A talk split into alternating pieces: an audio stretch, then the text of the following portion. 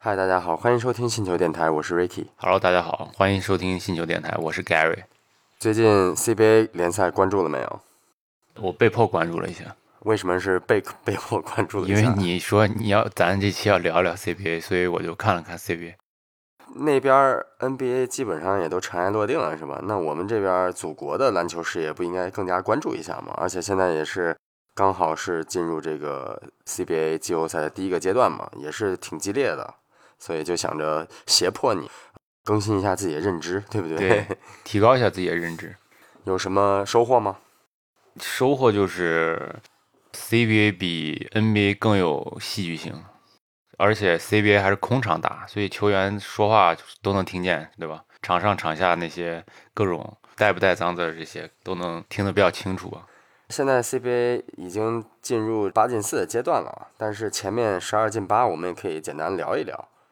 比较关注的就是广州对山西，因为这两个队是北大双子星嘛，祝明镇和张宁的球队。其实之前祝明镇是因为他是个体系球员，他很快的就融入到了广州这个体系，而且广州其实是一个青春风暴嘛，对吧？张宁呢，他刚去山西的时候，可能第一个赛季打的比较起伏，但是现在很显然已经成为球队的可以说第二把交椅吧。至少季后赛，我觉得他作为一个年轻球员完全不怵。张宁打的很硬的，对他的风格特别的刚。前两个赛季他的发展轨迹有点像郭艾伦，就是从防守做起。因为郭艾伦刚上一队的时候，不是前面有杨明嘛，他其实是第三顺位的那个后卫。张宁他想的也比较清楚，我觉得这就是大学生球员一个好处吧，他可能自己思路比较清晰。我们也能看到他在防守端非常卖力。采访的时候他不是也说嘛，他说就是他一步一步走过来，他也比较明白，如果就还像在大学 CUBA 联赛里边那样打，就是无限开火权，因为他是绝对主力嘛，那肯定是不现实的，还有外援呢，对吧？对，五十五十这种分配体力，然后一半儿在防守，一半儿在进攻，肯定不行。然后现在他可能百分之九十五甚至百分之百都是在防守，然后才能去进攻。所以我觉得他的定位很清晰，可以让很多 CUBA 球员去借鉴的。对，就你你作为一个体系球员、学生球员进到专业的这个联赛当中，你应该你应该怎么样去立足，对不对从哪里开始？祝明镇和张宁这两个球员，他们两个打法是非常不一样的。祝明镇的他的这种打法，他这种融入球队的方式，其实也可以让很多 CUBA 球员借鉴。他执行力很强，他是一个非常明确的一个球员，就是底角三分是吧？然后防守就是这样。对，就对位置的感觉可能要清晰一点，对吧？跑位的这也是大学生球员的一个优势吧。这就是为什么很多 NCAA 球员进 NBA 就很快能适应嘛，因为 NCAA 就更讲战术，然后 CBA 也很讲战术。祝明镇是广州队的后卫，对吧？对，因为他的这个几场球我也看了嘛，我总觉得看的看他跟那个吴威少有点像。其实是我们 CBA 现在比较有名有两个混血球员嘛，还有秋天嘛，北京队的秋天，还有他。秋天，然后祝明镇和秋天很奇怪啊，这两个球员运动能力好像都不是很像黑人，就是运动能力都不很强，都是那种偏体系型的球员。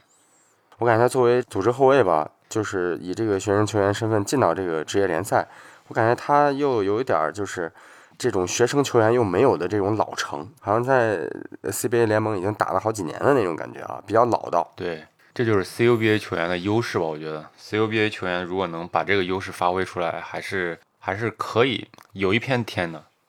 我们再看看这个广东对天津，因为其实广东这赛季还是挺不容易的。这场球，这个广东对天津这两场啊，嗯就是横扫嘛。对，但是我觉得广东十二进八就没什么聊的，因为这两支球队差异也比较悬殊啊。你看这个，我想说的就是天津队啊。我本身以前是在天津上学嘛，所以天津男篮的这个状况我一直都是比较清楚和了解。嗯，天津男篮其实一直都是在联盟可以排到就是倒数一二名吧，就是从来引不能够引起别人的重视，而且甚至天津队还出现了一些个别的这个打球防守特别彪悍，但是又特别粗暴的那种球员，对，所以他整个口碑其实在整个联盟不是特别的好。但是现在的这个叫天津先行者，嗯以前叫天津荣钢男篮，后来是荣宝之父嘛。现在他这个球队就是基本上都是年轻球员嘛，对，所以说你看 CBA 也是改制了，以前不是也是跟 NBA 一样是前八名进入季后赛，现在等于是多了四支球队，对，然后让这些末段的球队或者中下游的球队有机会去体验一下季后赛这种强度嘛。对，我觉得这个是好事儿啊，就是可以让很多球队能够更深刻的去理解这个竞技运动，它在不同的阶段是什么样的感觉。因为你常规赛跟季后赛打法肯定不一样。对，这也是姚主席他一直推崇的嘛。他说，我之所以其他中国球员强，就是因为我在 NBA 每年打八十多场比赛，CBA 球员每年只能打三十多场比赛。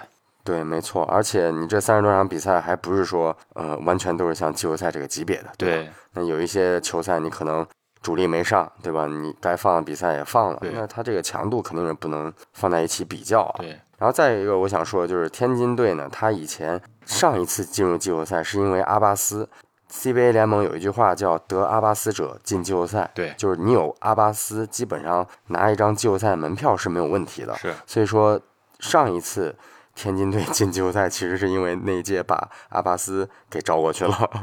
所以这次为什么想去表扬一下天津队呢？因为现在他这个球队更加的年轻化嘛。现在打到中下游，然后又进到这个季后赛，本身就值得肯定了。就看未来这支球队会不会有更好的发展吧。你说到天津队是吧？都是年轻球员，这个他们虽然没进，但是有一个球队吉林队以下犯上啊进了，也都是年轻人，也是把首钢的这个人心都打散了。对，直接打的这教练就辞职了是吧？对，这这个他首钢输掉这场球确实不应该啊！你看他这个首钢的轮换阵容就有十一名球员，而且他们这些球员呢身体健康，而且没有任何的这种伤病。对，有外援，还有林书豪，对不对？对，这个阵容我觉得打一个轮换阵容只有八个人的吉林队，我觉得应该是难度不大吧？至少从我角度讲，我觉得完全是这个主教练的责任。他其实有点偏执吧，因为他是一个比较强调防守的一个教练。当然，季后赛肯定是拼防守嘛。对。但是他们这个队，我就说，如果只拼防守的话，这是你的底线，因为你有了防守这个底线，然后你再把你的进攻做的不那么差，那你肯定能赢很多球。但是他其实手上有很多好牌啊，有刘晓宇、李慕豪、林书豪、范子铭、翟小川，是吧？这这些都是国家队级别的球员嘛？方硕、朱彦西，是吧？那些还有汉密尔顿。其实最后输的那一场比赛，汉密尔顿上场打得非常好，但是他只让他打了四分钟就让他下去。我不知道是不是汉密尔顿受伤了还是怎么回事，一直在用林书豪在打。林书豪效率值特别低啊，全场是最低的效率值，负二十。其实林书豪在 NBA，包括在 CBA 都不是属于那种小外援大外援那种类型，他其实是一个串联的，但是他是以这个外援的身份引进来的，对对吧？那我觉得这个这比赛一打完，林书豪在 CBA 基本上市场也就 game over 了。对，新闻不是准备说他准备走了吗？对，就这两天吧，好像就说要启程回美国了，对吧？我觉得不会再有球队去意向去签他了，因为。你看林书豪，他这个赛季打的球其实也没没有多少场啊，但是他现在就是整个赛季表现下来啊，就是防守有一些亮点，对，但是他进攻上面就是出现一种这个火力不足的这个情况，对。那么我觉得，如果要是他是以这种外援的身份被引进来的话，那我觉得他的筹码又不够的重。他中间隔了一年嘛，就是二零二一赛季他没来嘛。他跟一九二零比起来的话，他得分差了将近十分，然后助攻也是场均少了一个。这个其实也是因为阿豪的伤病嘛，对吧？这个我们真的没有办法，对吧？咱不是说在这儿说风凉话，说说这个林书豪怎么地怎么地，毕竟人家林书豪也是也是这种现象级的球员，对不对？其实我还是想说说这个亚尼斯啊，中国已经过了崇洋媚外的那个时代了。亚尼斯这个这个主教练之前有点过誉了，有点被首钢这些领导包括球迷捧得太高了。虽然他之前有比较好的表现，对吧？他带队带的还可以，因为他比较务实嘛，他是从防守做起。但是他的履历真的不是一个，就不像里皮啊这种球这种足球这种大拿。亚尼斯来中国之前，他从来没带过顶级球队，就是因为他之前在欧洲嘛。他从来没带过顶级球队，也没在顶级联赛里当过主教练。对他唯一当过主教练顶级球队就是拜仁，他当了三个月，但是当时是就是代理主教练，过渡期。对，然后但是呢，他的简历一直说他自己是，我不知道是他自己说的还是就是他经纪团队帮他宣传的，就是说这是拜仁教练。那对啊，拜仁也是欧冠的这个常客。对，有这个履历是个噱头吧，但是现在很显然他带不好这帮球员。所以我觉得，你看这个，无论是从这个阵容深度，包括这个球员的这个老带新也好，包括新生代的这些球员，单拎一个拿出来，我觉得都要比吉林队强吧。但是你输球，真是不应该，我感觉。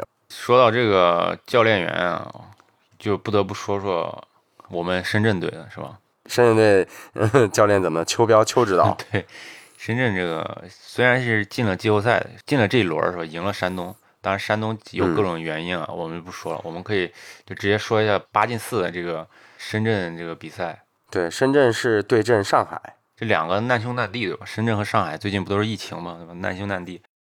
但是呢，在篮球场上，深圳显然是吧？我觉得这个教练邱彪邱教练完全压不住他的球员。对上海这场比赛，沈子杰和贺西宁这件事儿，你知道吧？应该我知道是吧？两个人不是吵起来了吗？大家应该都知道，就这个是直接输球的，被上海队逆转的这个元凶啊，就是因为这个内部矛盾。这就是我说为什么就是 CBA 可能还是有点看头啊，因为他那个空场嘛，所以就巧能听出来他们在说什么，对吧？而不是你看口型你都能猜是吧？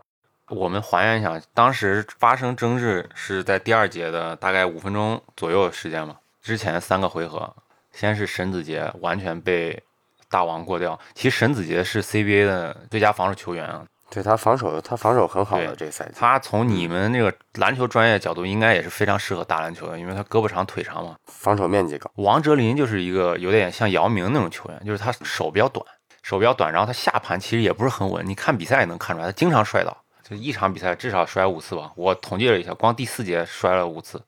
但是呢，在第二节的五分钟左右的时间，王哲林直接就一步把陈子杰过掉了。过掉了我们 CBA 的最佳防守球员，然后面对空篮一个暴扣，当时沈子杰已经的态度已经开始有问题了。第二个回合被这边深圳投篮不中嘛，上海想打快攻，大家都回防，王哲林的位置其实比沈子杰靠后，结果回防的时候沈子杰没回来。好，这时候大家又没说，这其实沈子杰态度就是比较消极了，对吧？然后第三个回合就是贺西宁一个投篮没投进。然后回来，这时候沈子杰回来了，他回来比较快，因为他位置比较靠后，靠近自己本方的半场。回来之后就开始就开骂了，然后下场之后，因为这时候叫了个暂停嘛，然后裁判也有点看不下去了，因为他骂的太难听了，对吧？裁判说消消气儿。对，当时贺西宁我记得是直接招手，一摇手就要就要就要进这个球员通道了。对，下来之后还在骂。比赛结束之后。记者采访他，然后他竟然说：“我打球非常冷静。”我觉得这完全不冷静，而且我觉得深圳队最大的核心应该就是沈子杰吧？他建队就是围绕沈子杰来建队的吧？他作为一个领袖，你我看任何一个领袖，是吧？阿联也好，郭艾伦也好，他也不会这样骂球员，对吧？他可能会就事论事，针对这个比赛说你防守没防好，但是也不会这样骂，因为我们都知道，在球场上如果有一个队友是负能量，还是老大。老大对你说这样的话，你可能完全打不了比赛了。这个比赛，对你直接就崩了，你心态直接就崩了。而且贺西宁其实这个球员也是很优秀的，他的这个外线投射，包括这个突破能力，这赛季都是很很亮眼的。而且马可波罗这个队确实是很整体，但是你说他被上海队逆转，因为这个队内不和，确实是能说明一切问题啊！就你的心态非常非常重要。啊对。贺西宁那场比赛，他得了二十二分，仅次于这个萨林杰。萨林杰确实，上海队没有人能跟他对位，他就随便打。贺西宁怎么说也是本土第一得分手吧？你这样说，这个球队完全分裂了，而且当时空场。你说如果是都是观众，当时本来是领先十分左右，十几分吧，好像是我记得，直接最后逆转了，就打了，可能深圳差不多了，就到到此为止了，因为。就是我刚才说的啊，深圳这个教练他比较软，他是一个可能是老好人那种类型的教练。但是上海这边教 教练骂球员随便骂，对吧？我们都因为我们其实中国球员跟可能 C NBA 还 NBA 的球员还不太一样，中国球员对这个教练还是比较尊重的。因为我们大部分教练都是科班出身嘛。然后你又像，而且上海这些这边这些球员都是年轻球员嘛，年轻球员肯定还是比较服，对吧？李指导的，而且也有点畏惧。关键人李指导这个战绩在那放着，以前人广东八连冠什么的那么多成绩，不都是人一手拿出来的？我还是比较不看好深圳的，还是比较看好上海的。那现在深圳和上海应该是还有还有一场，对吧？现在目前是一比零。一比零，这个，呃，八进四是五五五局三胜吧？不是，八八进四也是三局两胜，也是三局两胜。对，三局两胜，然后就 win or go home。对，那是深圳应该就 go home 了。哎，那给人那个另外那边还有谁的比赛？吉林和广厦的比赛看了吗？吉林广厦我看了，我一直很看好广厦，虽然吉林是吧，他创造了奇迹。上一次咱聊这节目的时候，我们对广厦的分析还是比较清楚的啊。对，首先就是他的这个内线，对吧？对我们讲这个，呃，奥卡福、胡金秋福啊，这双塔，胡金秋这俩人都不用说了，对吧？对胡金秋绝对现在可以在 CBA 的联盟内线前两名嘛。外线还有孙明辉。孙明辉的组织能力也非常强，而且他速度很快。孙明辉是现在助攻王嘛？孙明辉，我他打球非常灵活，然后拿着球之后，他视野特别宽，视野比较开阔，然后完了之后，他在组织进攻的时候速度也非常的快。包括张元浩，张元浩是有一手很好的三分，就是外线的投射能力和突破能力结合着，我觉得也是很好，就是稍微有点单薄吧。他不像那个上海队那个郭浩明，郭浩文，呃，郭浩文，嗯他们两个身材，郭浩文比他要稍微壮一点，但是爆发力比他强。对这个我们就不说广厦怎样，主要是吉林这就八个人打球是吧？没法打，季后赛还是拼厚度的嘛，对吧？对，还是拼真正的硬实力的，内外线结合，对吗？但是吉林和吉林其实和天津队一样，都应该被表扬，因为吉林和天津这俩，他们两个一直都是在联赛里面无人问津的那种边缘球队。第一场比赛是广厦对吉林，广厦这个攻击力非常恐怖，有四个人得分上双了。嗯，有四个，虽然那边吉林那边也有四个人得分上双了，但是吉林一共就八个人，你要想想，是不是？所以这不不太好打，真的不太好打，而且内线这个差距太悬殊了。吉林这边就抢了四十个篮板，广厦这边抢了五十个篮板，直接多了十个篮板。而且广厦有一点非常好，我觉得就是他不是很依赖外援，就这两个外援上场时间啊都是在三十分钟以内。比较平均。我们知道，就是国内的外援啊，不管哪个队，任何一个球队，他的外援有的时候还是有点不是很服教练的。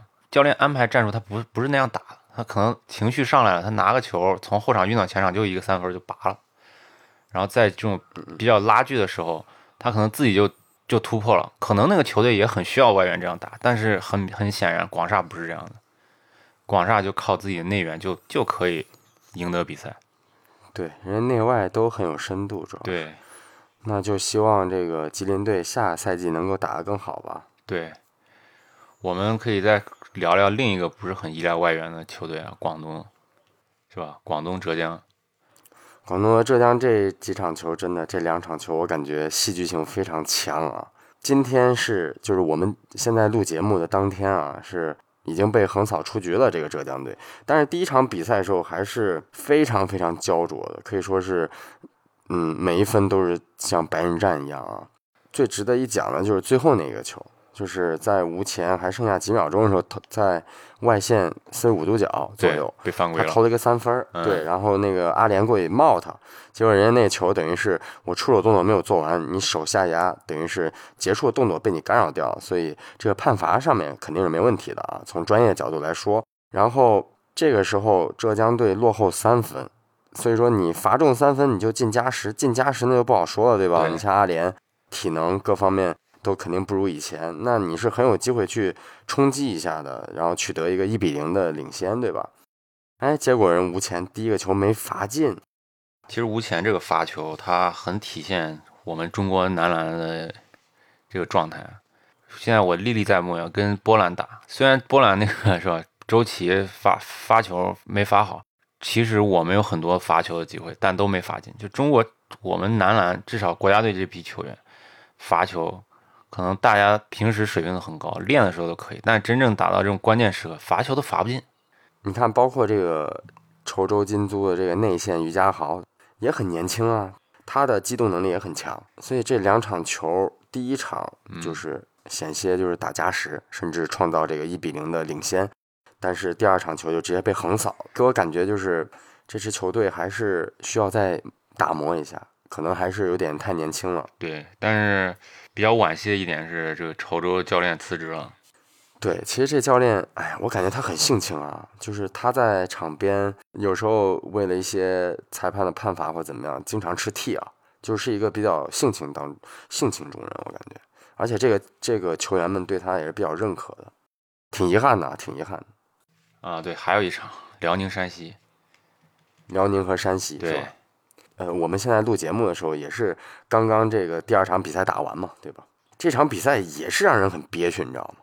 你这个外援，你你投三分，其实这场球我觉得山西完全有机会拿下来的，底子不够厚，毕竟对辽宁嘛，是吧？是对辽宁，但是我觉得最关键的一个转折点，就是因为那个西蒙斯也是叫西蒙斯啊，他投三分的时候，他这球投进了，是大侄子郭艾伦防了他，对吧？然后他投进，他可能认为有肢体接触了，然后他就顺势倒下来了。结果这个裁判就吹了一个 T，他之前有一个已经有一个 T 了，所以那两个 T 他不就直接被夺权罚下了吗？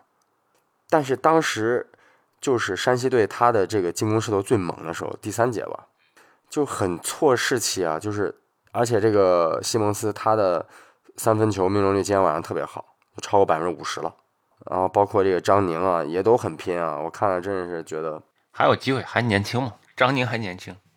嗯，虽然我是这个辽宁的铁粉嘛，就是我是很喜欢郭艾伦嘛，但是我看到今天山西队作为一个挑战者的身份啊，因为辽宁毕竟人家也是呃有过这个冠军资历的，对吧？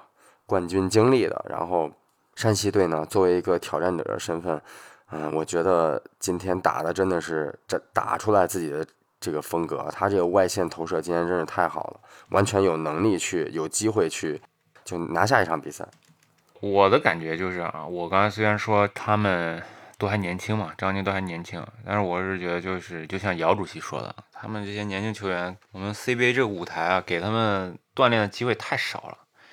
就即使这个球队进了季后赛，是吧？因为疫情也好，是吧？因为我们这赛制也好，还是轮数太少。对呀，这轮数也太少了，三局两胜，对。为了完成这个任务，为了让这个 C CBA 是吧，没有在二零二不二一到二二赛季为了办而办，就是你这个比赛的强度以及长度，你强度是有了，但是可能没有悬念，就就可能有一些球队比较年轻啊，他可能是第一场比较紧，对，但是他也许他也许第二场或者说甚至第三场他状态回来，他可能一下连着追两场，这都不好说，是吧？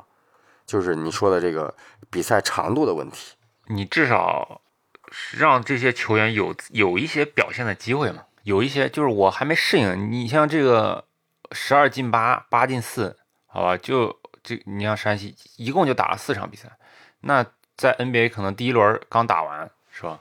嗯，没错，没有机会证明自己，没有机会证明我们是一个有潜有潜力的球队。这其实就跟就有点像杯赛了，是吧？就是嗯，是吧？打完一场就回家，输了就回家。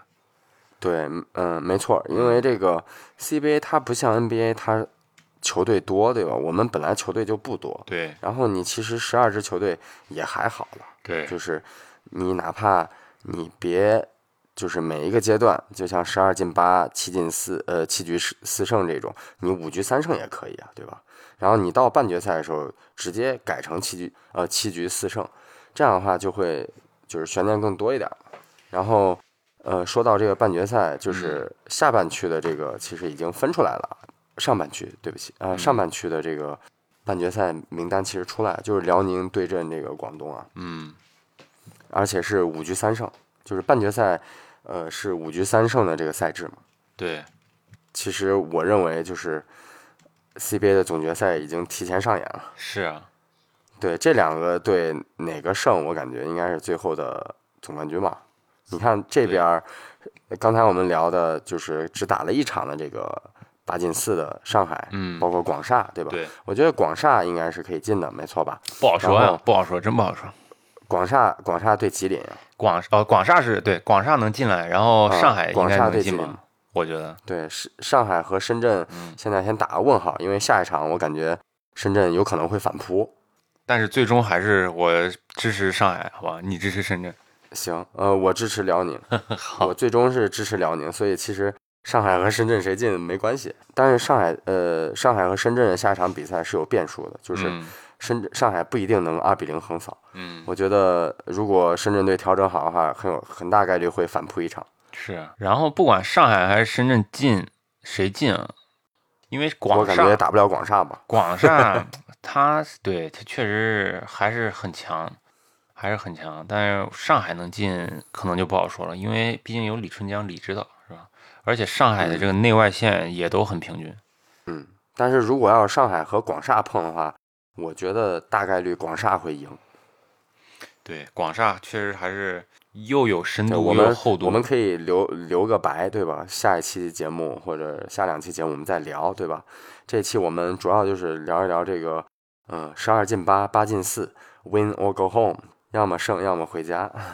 就我们刚才说到这个啊，就是我是真的觉得 C CBA 要是想嗯提提高了商业价值，提高这些球队都很强，我这些球员对吧？他们组这些球队，你像辽宁、广东、上海、广厦这些球队，其实基本上他们的这个阵容啊，可以算都是半个国家队吧，因为毕竟我们是红蓝队嘛。那为什么从我的角度来讲，我觉得我们可能红蓝队出去打比赛，可能关注度更高。不是因为我们这些球员在俱乐部打得不好，而是就是因为这个职业联赛它可能轮数比较少，然后这个赛制有点太草率了，对吧？太快了，很快就打，只是为了完成任务而完成任务，就有点像 WCBA 那种感觉，是吧？WCBA 它不就是为了为了完成任务，然后拼拼凑凑，然后草草结束。没错，但是我觉得这个，嗯我我的一点认认识是什么呢？就是我觉得也许是从转播的这个曝光度，包括这个也就是商业角度嘛来讲的话，我感觉他可能是有意的去避开和 NBA 的，就是季后赛阶段冲突的这么一个，因为我们都知道 CBA 的决赛其实，呃，整个系列赛下来到最后总决赛其实是要比这个 NBA 要早结束半个月到一个月吧。其实我觉得他是可能是要把这个流量给分开。如果要是比如说你中央五台、中央五去转播这个，就之前还没有这个呃禁播。